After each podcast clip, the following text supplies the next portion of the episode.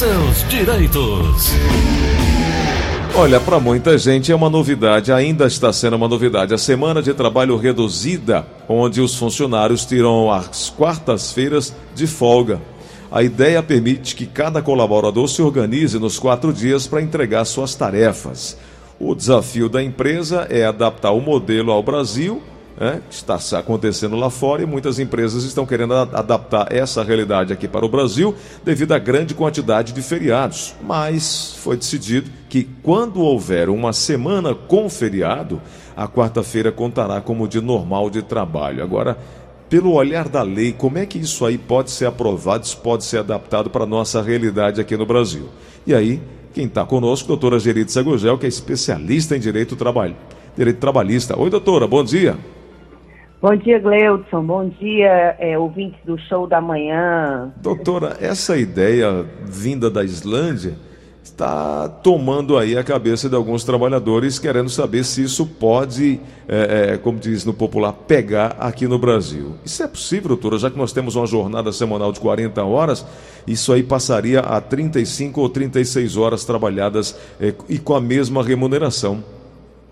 Olha, isso é possível sim. Depois da, da reforma trabalhista, é, isso é possível porque a Convenção Coletiva de Trabalho, o acordo trabalhista, ele hoje tem uma força maior do que a própria CLT. Então, se isso for acordado, ou se isso for é, uma convenção coletiva de trabalho, que é uma espécie de acordo entre sindicatos, isso pode vir a ter mais força do que a própria lei, sim.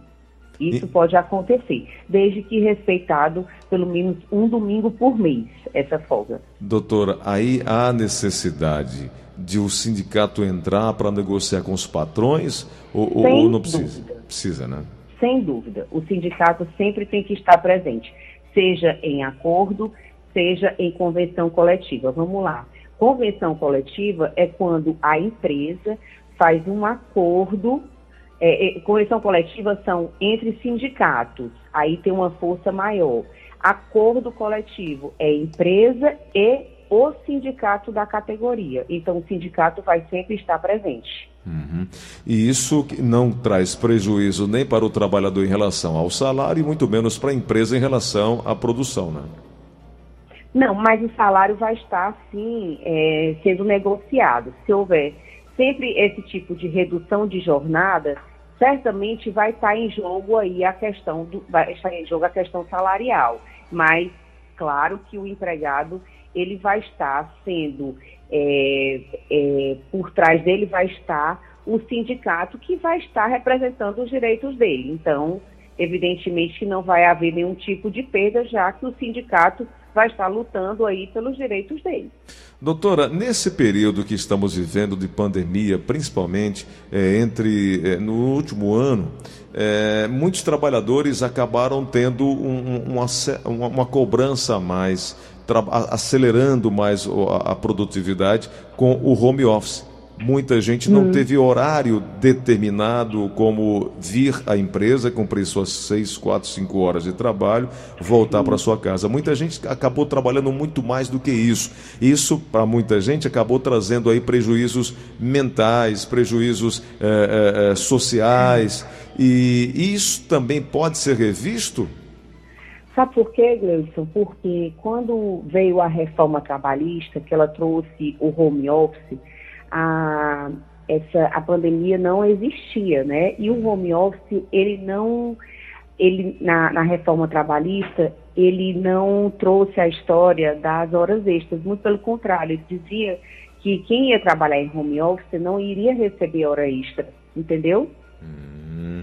Então, quando veio a questão da, da, da pandemia, quem, quem veio trabalhar em casa claro que não ia receber hora extra, porque exatamente a lei dizia que não recebia hora extra. Então foi uma situação totalmente atípica, que mudou tudo. E não dava tempo de mudar as coisas, porque, poxa, foi, foi todo mundo pego de surpresa, né? Então é uma nova realidade. E vai ser, vai precisar ser revisto isso tudo, porque as relações mudaram totalmente, né?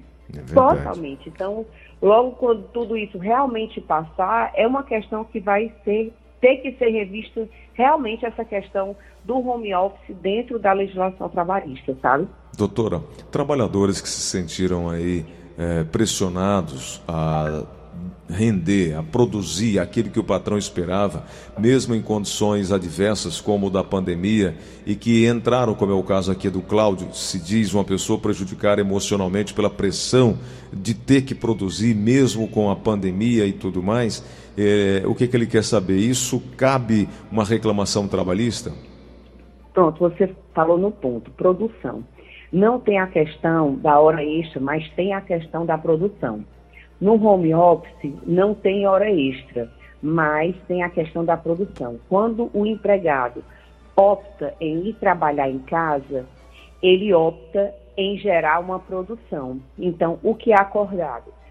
É, por exemplo, você vai trabalhar em casa, mas você é obrigado a entregar X de trabalho. Por exemplo, eu sou obrigada a entregar é, 10 jornais a cada X dias de trabalho, entendeu? A cada cinco dias de trabalho, eu sou obrigada a entregar 10 conteúdos de jornal, por exemplo, entendeu? Uhum. Então, eu a cada cinco dias de trabalho, eu tenho que entregar 10 jornais. Se eu não entregar, eu realmente vou estar descumprindo uma, uma, uma ordem, digamos assim, do que vou estar descumprindo o meu contrato. Então, isso aí o home office definiu muito bem. Então, se ele não está conseguindo cumprir a, a produção dele, ele não pode alegar que está, a empresa está cobrando além do que foi, do que foi permitido. Então, tem que ver muito bem isso, porque o home office ele trabalha em cima de produção. Uhum.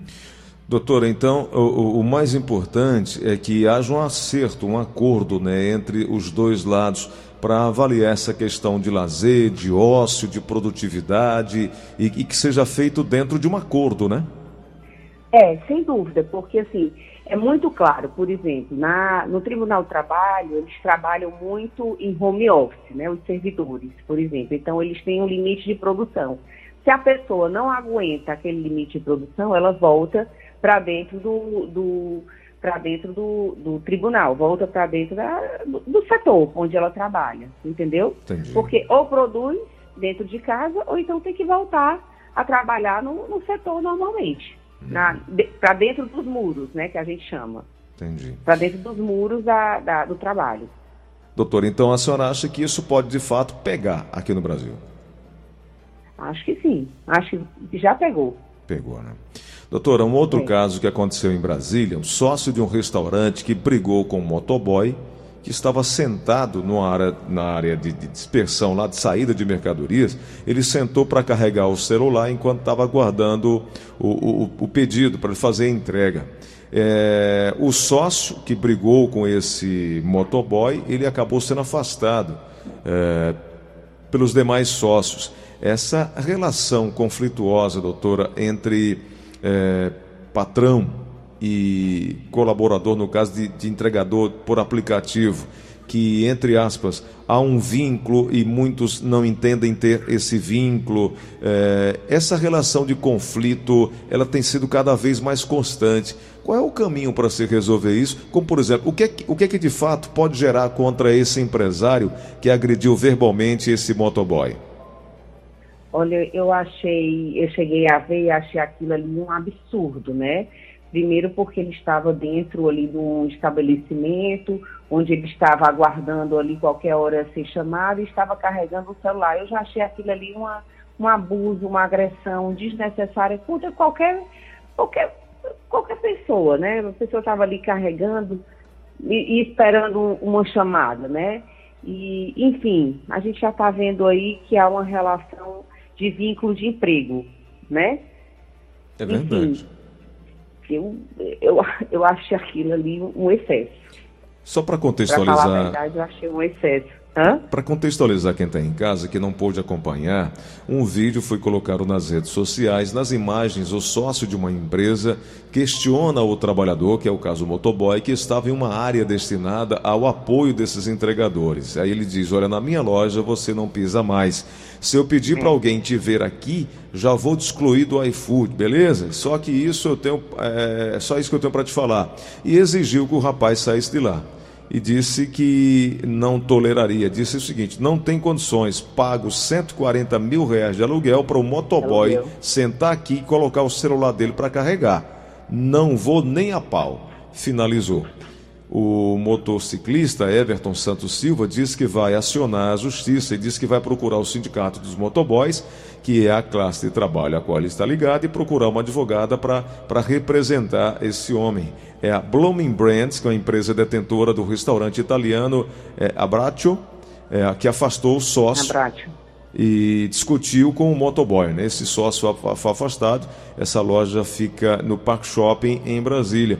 Esse vídeo está circulando nas redes sociais. Além de ser uma é. falta de educação, acaba infringindo também a relação de trabalho?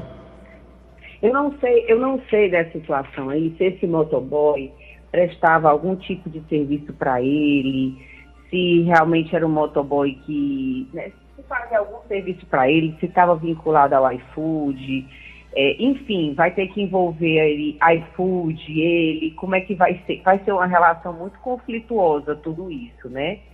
É, porque na hora que ele entrar com reclamação trabalhista, de quem é que vai ser o vínculo? Se ele vai ser vinculado ao iFood, se vai ser vinculado a ele, como é que vai ser tudo isso? De certo aí é que houve um, um excesso aí, eu acho que houve aí um excesso de de, de bom relacionamento, né? De educação. Uhum. Acho que, no mínimo, o que aconteceu aí foi um excesso. Agora, a quem ele era empregado, a justiça é quem vai decidir. Se ele era empregado do iFood, se ele era empregado do Abratio, de quem ele era empregado. Bom, a CLT diz lá, no parágrafo 4 do artigo 193, que o motoboy tem o direito de adicional de periculosidade, de 30% sobre o salário e tal, mas deixa muito vago em relação, doutora, a, a essa atividade, que tem uma presunção de falta de vínculo de emprego, né? A Justiça é. do Trabalho, é, ela não, não enxerga é, essa atividade como um vínculo empregatício, né? É, mas a gente não viu semana passada que já teve um posicionamento em relação à história dos motoboys? Sim. Lembra? Sim, sim. Pois é. Então, assim, eles ficaram, não só dos motoboys, mas a gente foi da história da Uber, lembra sim, da história da Uber? Lembro, lembro. Né? Eu acho que isso aí já está já tá uma, uma fumaça aí de um direito que já pode puxar para a história de iFood, de tudo isso. Então, assim, é, eu acho que corre o risco de chegar a entrar, a pegar mesmo esse pessoal de iFood, de Rap, entendeu? Já tá, já tá indo, já tá nesse caminho aí, entendeu? Pois é, porque hoje, doutora, diante dessa situação que vivemos, o trabalho motoboy é indispensável dentro desse contexto da nossa sociedade, né? Uhum. E aí é, são serviços cada vez mais essenciais, é uma classe crescente, cada vez mais solicitada e precisa de uma regulamentação, né? Exatamente. Então, eu acho que com aquela chegada, com aquela decisão já da Uber, eu acho que a história aí de rap, de é, é, desse outro aí que a gente falou agora, de iFood, iFood a coisa tá ficando meia, sabe, tá, tá tremendo um pouco. Então a gente vai ter que ver quem, quem é quem nesse vínculo aí de emprego, sabe? Uhum. Perfeito. Doutora, quem quiser saber mais, discutir mais sobre o tema, te encontra eh, nas redes sociais, no Instagram? É, na Rosário Dias. Arroba Rosário, Rosário Dias. Dias ADV. Arroba Rosário Dias ADV. Doutora ADV. Geritza, eu quero te agradecer pela oportunidade de conversar conosco nessa manhã de terça-feira. A gente sempre está abordando temas relacionados ao trabalho aqui com a ajuda da doutora Geritza Gurgel. Doutora, obrigado por hoje, viu? Abração. Um abraço grande, boa semana. São 9h49. boa semana, abração.